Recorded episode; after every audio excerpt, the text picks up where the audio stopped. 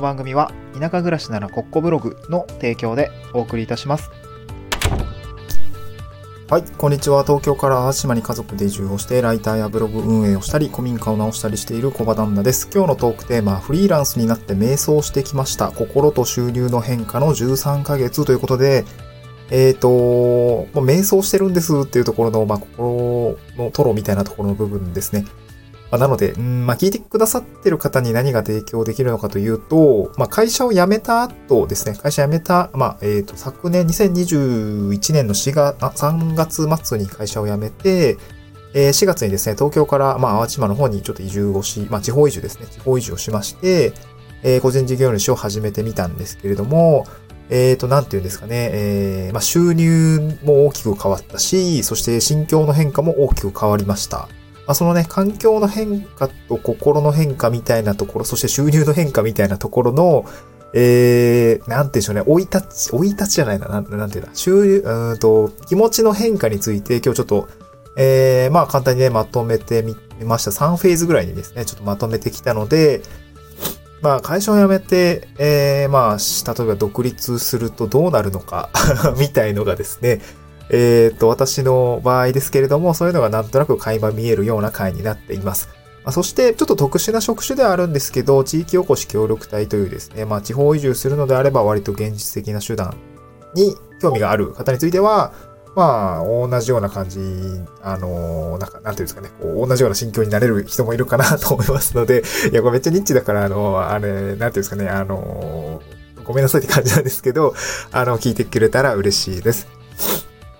今日ですね、まあ、3フェーズあるということで、あの、だ、ごめんなさい、4フェーズ目でしたね。今を合わせると4フェ ,4 フェーズ話があるんですけど、まあ、先に4って言ってる僕とですね、1つ目が脱サラ直後からですね、移住、そして6ヶ月経過するまでが第1フェーズです。で、第2フェーズというのがフリーランスになってから6ヶ月から9ヶ月ぐらい経った時ですね。はい、この時の心境についてお話をして、えー、フリーランス10、10ヶ月から12ヶ月後の状態っていうところの、あのー、まあ、だいたい1年ぐらい経つぐらいですかね。えの部分をですね、お話をしたいな、していきたいかなと思います。そしてフリーランス13ヶ月目の、まあ、現在の状況についてお話をしようかなと思っています。えっ、ー、と、今日ですね、スタンド FM の概要欄にですね、台本のノートの記事をですね、えー、概要欄に貼り付けておりますので、まあ、今日話す内容ってちょっとツイッターとかでつぶやいた内容のつぶやきのまとめなんかも、まあ、ベースにしてお話をしているので、えスタンド FM のノート欄に書いてあります、あ、スタンド FM の概要欄に書いてありますノートのリンク先に飛びますと、えー、具体的にね、どんなことをつぶやいてたんだっけ？とか、そういう心情をですね、ちょっと時系列で追ってますので、まあ、そっちも見ていただけると、なんとなくよりあの伝わるかなと思いますので、ぜひ見ていただければ嬉しいです。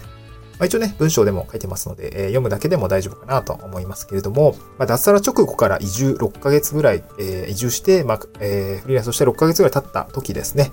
まあ、どういう状況だったのかというと、まあ、まずですね、まあ、会社、会社を辞めるというものについては、まあ、非常にポジティブに捉えていました。ま、7年間ぐらい勤めた会社を辞めたんですよね。3月31日付で辞めました。ま、僕はもともと新潟出身で、えー、大学はなぜか青森に行って、えー、青森から東京に出てくるっていうね、めちゃくちゃ、まあ、その当時ペーペーの文系学生だったんですけど、まあ、システムエンジニアっていうことで、あの、なんとかね、頑張ってやっていました。まあ、ファーストキャリアっていうものをですね、まあ、前の会社ですね、あの、で、まあ、積むことができて、まあまあまあ、後悔はないかなっていう感じですかね。あの、まあ、いい会社でした。いい会社でした。まあ、大変なこともありましたけど、いい会社でした。で、みんな言いますよね。いい会社だったと思います。まあ、次のステップにね、進みたいなと思ったので、まあ、そんな感じでございました。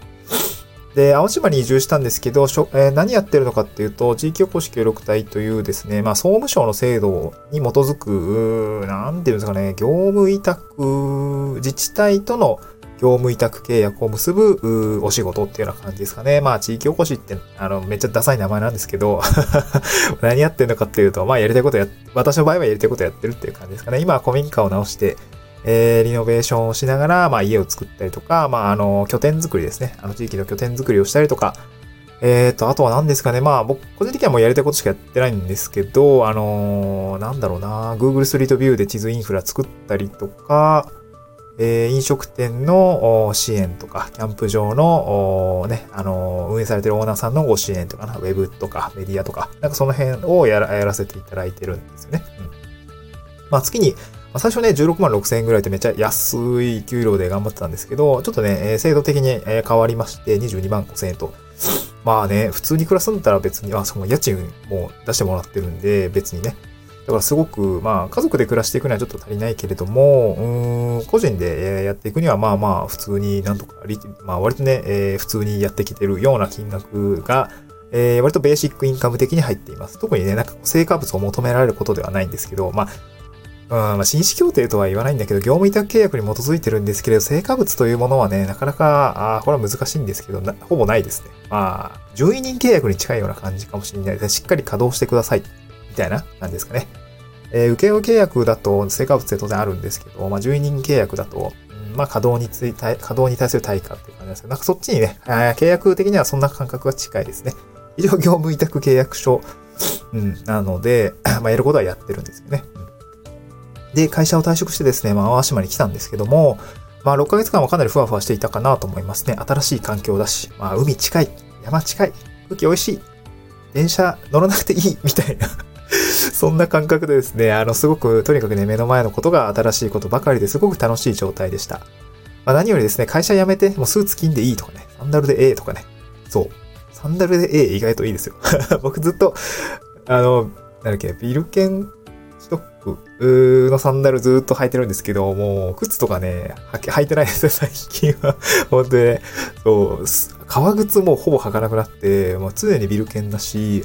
まあ、あと、農作業するときとかは長靴履いてるし、なんかもう普通に靴履いてないみたいな。スニーカーも履く機会ほぼなくなりましたね。ほぼ毎日ビール券です。まあそんな感じでゆったり仕事をしているんですけれども、まあ、お金はね、えー、すごく減りました。年収としては600万から200万くらい減っちゃったんですけど、えー、かなり開放感がありました。ちょっとね、税負担がちょっとこ、えー、最初1年目はきつすぐて大変だったんですけど、まあ、やっぱりね、あの、ワクワクした、まあ、移住範囲みたいな感じになっていましたね。そして第2フェーズですけれども、フリーランス6ヶ月から2ヶ月経過ということで、えっ、ー、と、どうなったかっていうと、まあね、あの、ツイッターでもこんな感じで言ってるんですけど、移住後の不安ってやっぱ仕事と収入だよなーって。個人で稼ぐ力がもっとあれば、あもう少し気楽にね、えー、まあチャレンジしてみたりとか、移住してみたりすることができると思うんだけどね、とかね、まあ、お金の不安について、なんかこう自分でも自問自答しているような感じでございました。地方移住して失敗だったなと思うことは、もっと自分で稼ぐ術をつけ、稼ぐ、稼ぐ術をつけておけばよかったということですね。会社員の時はもう無理、仕事無理って感じで時間もなかったけれど、どうせ仕事辞めるつもりだったのに、残業してたのは本当に無駄だったなと思います。副業を早めにやり始めるのが得策だったと今になって後悔しています。というような形で、まあこうね、もっとこう、なんちゅう、半年も経つとですね、お金の不安が出てくるというような感じですかね。もっとちゃんと自分で稼ぐ力をつけてから移住すればよかったな、みたいな、そんなことに嘆いていました。うん。まあ実際にはですね、まあ、地域おこし協力隊という仕事で3年間のベーシックインカムがあるので、今すぐにご飯が食べられなくなるというね、不安はないんですけれども、まあ、それだけではだいぶ恵まれてるんですよね。まあ、来たる3年後、まあ、あの、この地域おこし協力隊という制度は任期3年しかないんですけれども、まあ、任期3年終了するともう無職予備軍ということで、まあ、無職になるような感じになりますが、えー、自分でね、食っていける状態にしなければならないというふうに、まあ、なん未来の不安について、まあ、そんな風に感じていたので、少しね、やっぱりお金の不安というのが出てきましたね。まあ、何か食い縁を作らねばならないみたいなそんな感覚でいました。うんまあ、それまでもね、ずっとブログを書いていたりもしたので、なんかこうね、ブログで、えー、なんかこう収入が入ってきたらいいなというか、そういうようなものがあったんですけど、まあまあ、あの まあいろいろね、あの、ブログも、あの、プロの方に見てもらった時に、いや、これはテーマが悪いですね、みたいな 稼げるテーマじゃないですよ、みたいな。あの、ドライに稼ぎに行きましょう。あの、テーマを切り替えてやりましょう、みたいな感じで別の、あのブログにシフトをするようなあの準備もいろいろやってるんですけど、まあそうは言ってもすぐには結果出ないので、やばいな、現実、もう1年経っちゃうけど、現実な、現実的なスキルアップってやらないといけないなということで、ウェブライターに興味が湧いてきた次第ですね。うん、ずっとね、ブログを書いていると、他人からフィードバックを受けるってことがなくて、そもそもね、こうなんか手探りな感じなんで、それもちょっと不安だったんですよね。うん。ただ、ウェブライターに興味がありつつも、えー、昨年の例えば9月10月11、10月から12月ぐらいかけて、やりたいな、やりたいなと思ったんですけど、やっぱちょっどビビってたんですね。勇気が出ずに足踏み状態だったんですけど、まあね、年が変わってから2022年1月ですね、だいたいフリーランス10ヶ月目ぐらいですかね。うん。から、えーえー、まあ、クラウドワークスに登録をして、えーと、なんていうな、えー、挑戦をして、みたいな感じになりましたね。で、その結果、まあ、あの、なんだろう、えっ、ー、と、10か ?9 ヶ月、1ヶ月目？えー、1月、年明け1月すぐにですね、えー、確か1月の12日だったかなと思うんですけれども、案件が初めて取れまして、あ、お仕事取れたということで、確かに3900円ぐらいの報酬を初めていただけたときに、まあ、すごくね、あ、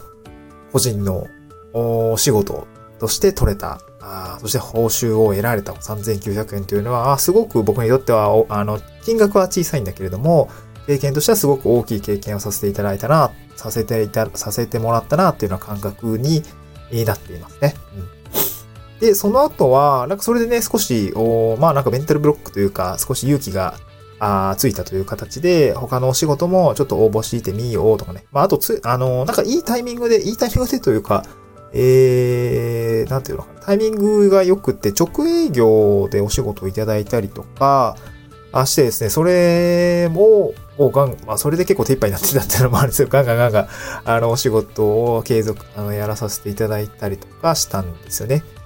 3月ですかね。3月は特に手一杯までお仕事していたかなと思います。ちょ2月はあの種まきしていたら、結果がね、3月にあの跳ねたっていう感じなんですけどね。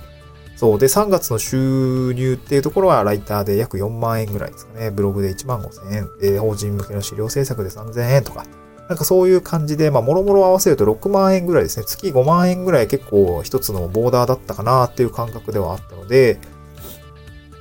まあ、ライ、まあ、ライターが大きいですかね。ライターでもう月3万円5万円みたいな感じの状態にこう見えてきた感じがあったんですよね。これがね、すごく個人的にはなんか成長実感というのはすごくありました。お仕事がいただけるようになってきて、執筆する案件も増えて、それが大会につながるっていうことですね。なんかこう、モチベーションアップして、確かな成長実感というのが、あなんていうのか、あありましたとか、できる、あの、できましたね。そう。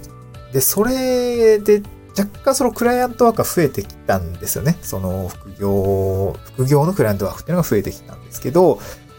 で、今このフリーランス13ヶ月目ですね、え、4月になりますが、今どう思ってるかっていうと、もう、おはようございます。執筆、執筆、執筆、執筆、納品つらい。みたいな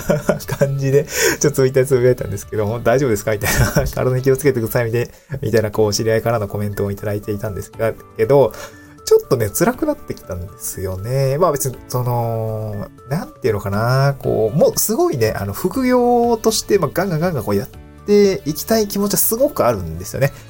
もう、いろんな仕事にも挑戦したいし、こう飛び込みたい仕事ってめっちゃあるし、で、ありがたいことにそういうステップアップのお仕事っていうのも話をいただいたりとか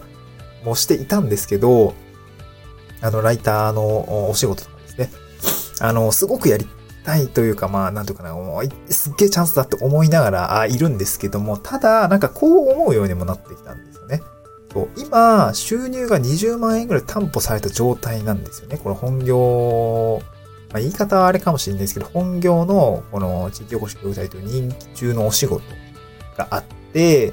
えー、それ、なんていうかな、まあ、明確な成果物が求められない。まあ、ぶっちゃけですよ。もうぶっちゃけ多分、こう、ぼえーっとしててもね、あの、当然、そんな人はいないと思うんですけど、ぼえーっとしてても別に20万ぐらい入ってくる状態なわけなんですよね。うん。ただ私の場合は結構やりたいこと詰めまくっちゃってるんで、企画としては2本3本並行してガーッとこう立ててしまっている、まあ、地図インフラの構築だったりとか、えー、地域のウェブサイトの運営だったりとか、えー、古民家、まあ、これが一番大きいんですけど、古民家を直すっていうところが一番ね、大変なんですけど、そういうところを、まあ、なんていうのかな、まあ、難易度は高く、難易度、作業量は多いんだけど、難易度は高くないというか、あたま、ただその、に次につながるようなお仕事ではない、えー、と言えばいいんでしょうかね。そう。で、あと具体、あと新規ビジネスの立ち上げっていうところもあったりするんですけど、例えば今飲食店さんと一緒に、えー、加工食品の、なんていうの、開発だったりとか、えー、一位生産者さんとの、まあ、6次産業化だったりとか、あと、今僕がテントサウナとかのコミュニティビジネスじゃないんですけど、なんまあ、そういうなんか形にしようとしているものがたくさんあったりとか、こう、そういうものを踏まえ、そういうものを考えていったりとか、周りと一緒にね、お金を動かしながらやっていきたいなと思ってるんですけど、まあ、なんていうんですかね、こう、稼、確実に稼ぎになる仕事、まあ、ウェブライティングというお仕事、すごくいいお仕事だなと思いますし、僕もこう、文章を書くのがだんだん楽しくなってきました。ただ、あの、その、順序っていうんですかね、優先順位というか、なんかそういうものについて最近よく考えるようになったんですよね。あの、だいぶ話それちゃったんですけど、こう収入が今20万円ぐらい担保されたこの、えー、恵まれた状態なのだからこそ、こう確実に稼ぎになるお仕事というよりも、儲からない、次につながらないかもしれないんだけども、やってみたい仕事に挑戦する、この優先度の方が高くないんじゃ、高くないかなというふうに感じてきた次第なんですよね。うん。まあこれね、あのー、僕も思うんですけど、いやいや、たった3ヶ月しかやってへんやんけ、みたいな、クラントワークみたいな、何言うてんのみたいな、その、そんなんでこう、いつでも稼げるようになると思うなよ、みたいな感覚はね、僕はすごくあって、いやなんかちょっとそっちも、あの、そっちを捨てるのは、まあ、怖いんですけど、まあ、まあ、捨てるわけじゃないんですけどね、こう、フライアン、クラントワークのこう比率をちょっと減らしてですね、あのー、これ恵まれた環境ですよね。もう、お金はなんとか普通に入ってくるみたいな 寝てても入ってくるとは言わないですが、やりたいことをやってて、普通、あの、固定的な収入が入ってくる。まあ、恵まれた状態ですね。そういうところの状態である、ある時に、やりたいことにちょっと集中したいかもなっていう感覚があって、なんかそういうふうに思ってきたんですよね。うん。まあ、ただですね、このクライアントワークでこう自分がね、え、積み上げてきた信頼に対してお金、あ、お金じゃないわ、お仕事が来た時に非常に嬉しいんですよね。はい。あの、次もどうですか？この仕事あるんですけど、次もやっていただけませんか？とか、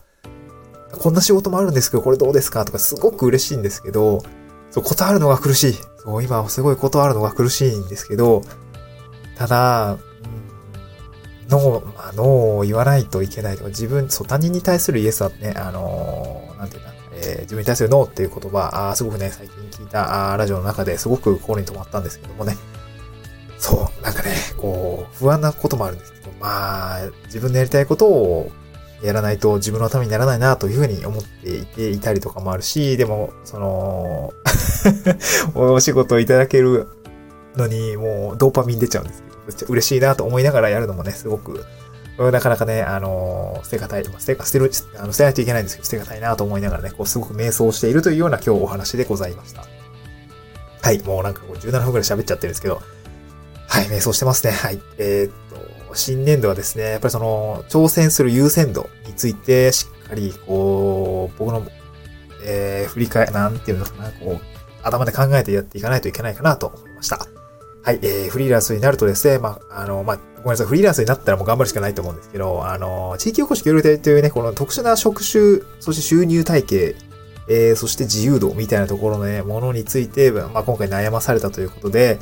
まあ、そんなお話をしていきたいなと思う。あ、そんな話をですね、興味がある方については 僕のブログとかも読んでいただけると、まあこれブログ書かないといけないですね。ちょっと書きたいな。そうそうそう。ブログも書けない、書けてないから、ちょっとそういうのもあって、あのー、ちょっとクライアントワークの比率をですね、ちょっとどうしても落としていきたいなと思っている次第でございます。また次回の収録でお会いしましょう。バイバイ。